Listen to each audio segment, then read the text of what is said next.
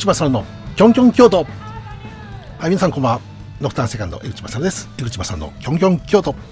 2023年12月の放送になります。4月に入りました。皆様いかがお過ごしでしょうか。寒い寒いという話が出ておりますが。はい。先月また北海道に行ってきたもんですからその寒さの度合いが違うわけですよ。この京都に限らずですけど。ねまあただあの日本海側のね舞鶴あたりは雪の影響あったんですね。多分。ありましたね。どうなんでしょうかね。多少降ったのかな。だってしますけど。ただあの雪の降り方っていうのがね、まあ、思ったほど降らなかったですね。11月の末。になん今年一番の寒波が来るなんて話になってて。僕はその11月25日に新潟県上越ライブがありまして。で前日これ多分山越えれないだろうと。長野県あたりの山越えれないだろうと。いうことで車をもうやめようと。で電車移動に切り替えまして、はい。えー、僕は名古屋から特急信濃、はい、JR でございます。それで長野の町に入りましてで長野で1泊して翌日北陸新幹線。で、えー、上越妙高に入りましてでライブをやって、えー、上越妙高で1泊して翌日その同じルートを1日で帰ってきたというね、えー、だけど、あのー、長野県ねまあ、あの日も寒かったですけど山の方はちょっと雪が積雪がありましてはい、えー、まあライブの時にはちょっと雪があるのかなと思ったんですけど雨でまあ幸い雪の影響あまりなくライブが終わったんでね良かったかなという感じでいたりなんかしたんですがね、えー、ただその12月に入って僕また北海道にあごめんなさい11月の末だごめんなさい、えー、北海道その後行っていたんですけどちょっとね、ブログでも書かせていただきましたんですけど、あ、ブログ書いてなかったかな？なんか書いたな。Facebook か？なんか書いた気がしましたけど、はい。えー、あまりこう、昔の話になってくるんですけど、僕は高校野球っていう話になってくるんですが、ね、この時期に高校野球って話ってどうかと思うんですけど、僕あの、高校2年生になるとき、要するに新2年生になるとき、ね、3年生、2年生しかいないじゃないですか、春っていうのは。その時に、選抜高校野球に母校が在籍した時に出たんですよ。で、その時に、初めて甲子園球場で応援をして観戦したんですけど、えー、そのアルプスタンドで初めて入って応援席に入ったんですけどその広さに僕はびっくりしましたね。当時ってのは名古屋球場知らないですよね。今中日球場名古屋球場って今ねバンテリンドームがあるじゃないですか。今ファームがねファームの方々が中日ドラゴンズ、ね、球場で野球やってたりするんですけどその球場でしか僕見たことなかったんですよね。はい、ですからあなんかすごいなっていう圧倒されながら三塁側のアルプススタンドにいたんですけど、えー、僕は第2試合だったんです。だ先に第1試合やってるわけですよ。でその第1試合の、ねえー、やってるその高校っていうのは北海道の学校で、ね、駒大岩見沢高校だったんですよ。で北海道って僕松山千葉さん好きだったね当時だからどこなんだろう岩見沢っていうのをずっとあの時思ってたんですよねで地図とか見てもその距離の長さが実感しないんですよ。で、えー、それをね、うん、どうやったら、僕だって飛行機嫌いですから、もともと。だから、あまりこう、北海道に行ってなかったんですよ。今年ちょっとツアーでね、ノクターセカンドライブツアーやって、函館6月行ったもんですから、まあ、飛行機乗れるじゃん、自分でと思って、まあ、ほんで、それからこう、頻繁に北海道、知らない北海道をこう回るようにしたんですけど、その中でね、やっぱ岩見沢っていう場所に行ったことがなかったので、初めて行ったんですけど、まあ、雪こうこうと降る粉雪が降る時期だったんです今回ね。でその時から僕40年経ってるんですよ。40年経って岩見沢やっとたどり着いたなっていうなんですけど。ね、だけど、もう岩見沢高校、ね、小岩岩見沢高校は残念ながら2014年に廃校になってしまった、やっぱ人口がなかなかね、多くない町だったんで、生徒さんが集まらない、特に私学の学校だったんでね、えー、残念ながらなくなってしまったんですけどその土地にね私はちょっと行けたことが自分の中でも大きいなと思ったりかして、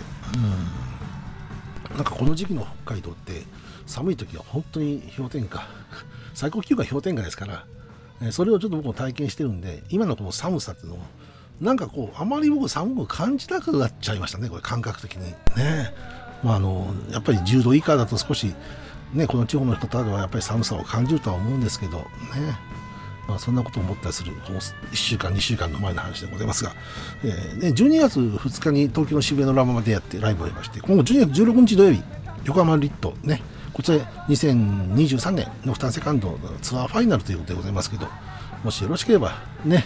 えー、気にしていただければと思ってます。12月の16日は京都三条ラジオカフェさんはこたつでどうのこうのっていうなんか企画がねなんかあったんですけどちょっと水木の行けないで参加もできないんです。ちょっと前の先日ちょっとねあの三条ラジオカフェさんのスタジオにはちょっと顔出させていただいたんですけど京都でライブがあったもんですからそれ個人ちょっと立ち寄らせていただいたんですけどねちょっと参加ができないんでね本当に申し訳なく思いますがまた何か機会がありましたらね立ち寄らせていただこうかなと思ったりしてます。本当あの12月もね収録でお邪魔しようかなと思ったりしたんですがなかなかちょっと行けなくてはい。まあそんなことでますが先週先月のその京都ライブの後の日に京都の街をちょっとぶらっと走ってきまして、これ、京都三条ラジオカフェさん、FM 舞鶴さんですんで、京都の話をしなきゃいけません。はい。で、あのー、河原町松原という場所なんですよ。ライブやったのが、アークデューさん。はい。で、東側に高瀬川、鴨川が流れてるっていうとこでございまして、ぶらっとさせていただきました。ライブの前、後、ね、だったりしますけど、久しぶりにあの辺り来ましたね。うん、あそこの五条川、五条川じゃなくて、高瀬川、高瀬川だ。五条川こっちの川ですが、えー、高瀬川沿いをちょっと歩かせていただきましてやっぱりちょっと河原町四条河原町の街並みとは少しだけこの賑やかさが違うんですね。あだけどなんかこうやっぱりこう風流のある川沿いをちょっと歩いたりなんかして。で豊国神社ってあるじゃないですか。もう六条あたりまで行くとそうなんですけどね。豊国神社があったりとかして、えー、あそこは豊臣秀吉公のお墓があるのかな。わからないですかね。ゆかりのある場所ですからね、えー、まあ、そこをね前歩いて。で正面橋って僕実はこれ知ってたんですけど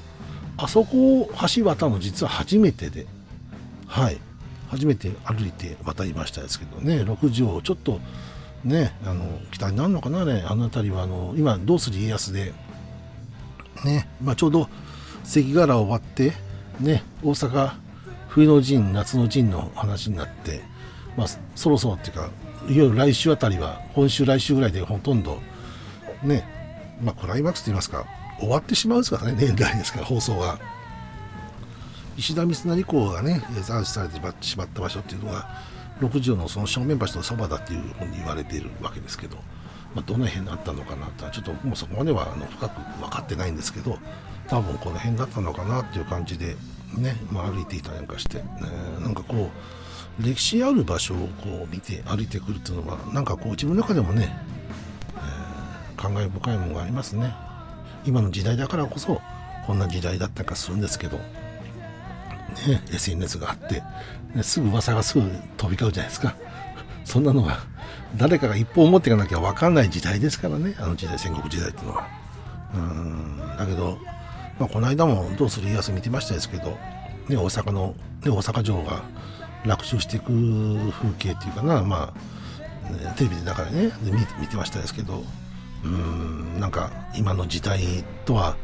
大きくかけ離れた時代ですからあなんか戦であってねこうすぐ犠牲者が出ると、うん、そんなことがあった時代と比べれば今の時代っていうのはなんか想像つかなかったろうねあの頃に比べたら。ね400年後にこんな風になっていくなんて多分誰もは分かってないと思うんですけど。ねそんなことをこう逆に、ね、今の現代から400年前のことを遡って考えると、まあ、こんな時代もあったんだなっていうことも改めて思いますね。うん、まあそんなことでございますが、えー、小千円これ分かりますかね、まあ、京都の方は分かると思います、えー、東本願寺の別邸かな？東側にありますね、えー、そこに僕は初めて行きまして、はい、でなぜ行くようになったか。京都画報さんっていうね京都画報っていうあのこれ KBS のテレビ番組が京都の京都ってあれはね京都の番組って結構いっぱいあると思うんですけど京都画報さんで常盤貴子さんがはいあの来られててちょっと紹介されてたのをちょっと拝見させていただいたので、まあ、ちょっと僕も見させていただいてあここちょっとよく行ってないんで行ってみようかなっていう感じで立ち寄らせていただきまして、はい。えー、実はこれ京都駅前から近くて、ね、その庭園から京都タワーが見えるという、ね、で京都タワーが見える場所にこんなに日本庭園が綺麗な日本庭園があるんだっていうのを改めて知りまして、はい。えー、ずっと歩いてまして途方に暮れるわけじゃないんですけどぼーっとしてましたね。うんここでこんな風にお庭を見てたら気持ちいいだろうなっていうのを、うん、改めて自分がそれをやれたらあ良かったなっていうのを思いますね。ただ一部ちょっと工事中の建物があったりして、まあ、もちろんね、あの、建物の維持のために必要なことだと思いますからね、それはもうそれで仕方ないと思いますけど、まあ、そういったものも含めて拝見させていただけて、ね、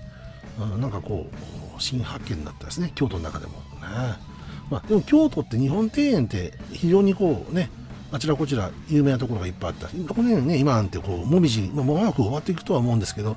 もみじのね、紅葉の季節で観光客が非常に多くてですね、非常にこう、市内が混雑しているという話も聞いたりします。もちろん、あちらこちら僕も歩かせていただいておりますんで、ね、錦市場行ったり、新京区行ったり、寺町歩いたり、もちろんね、高瀬川のね、木屋町歩いたりすると、もう人の数がまたね、えー、だいぶ増えてきたなっていうのも改めて思いますしね、えー、本当にそうやって考えると、こう、市内にね、他府県ナンバーの車がちらほら、もう僕らもも他府県の名前なんで、他府県ナンバーに入ってしまうんですけど、ちらほら、ね、拝見とか見かけることが多かったりするんですけど、できるだけ公共機関を、ね、公共機関でもバスじゃなくて地下鉄を利用してくださいというご案内があるとは思うんですが、ね、やっぱりこう京都にお住まいの方がねやっぱりこう移動できるのに不具合というか、うん、ご苦労されてるっていう話も前からずっとあるわけじゃないですか。だからバスの1日乗車券がなくなるっていう話も聞きました。ね、えー、で鉄道にっていうと鉄道だってみんな鉄道にこれ固まってしまったら1回の電車に乗り切れるのかなとかそんなことも考えますよね。うん。なんかこうまあ僕に、ね、外からの人間ですから僕京都のまあね在住じゃないので京都っていう街は外からしか僕は見たことがないわけですよ。まあ頻繁には行ってますけどね。うん、だから昔の文化を残さなきゃならない京都の街と、ね、新しいものを取り入れなきゃいけない京都の街とこうミックスされながら今の街が出来上がってきてると思うんですけど。ただ、えー、これはあの日本の歴史では外せない街が京都だと僕は思うので、ね、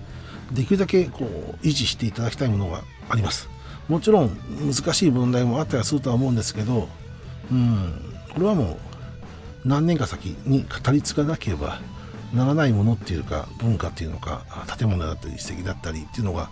多かったりするのでねなんとかこう維持していかなきゃならないでしょうねと思いますね。うんそんなことを改めて思いました。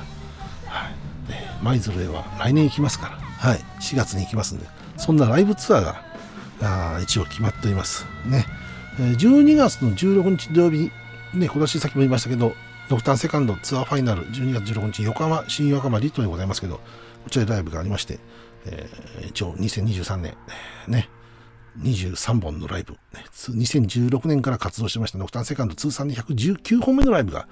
あ12月の16日土曜日ということでございます。横浜でありますが2024年。はい。えー、ちょっと先は知りますけど、1月の21日、東京渋谷ラマまでライブあります。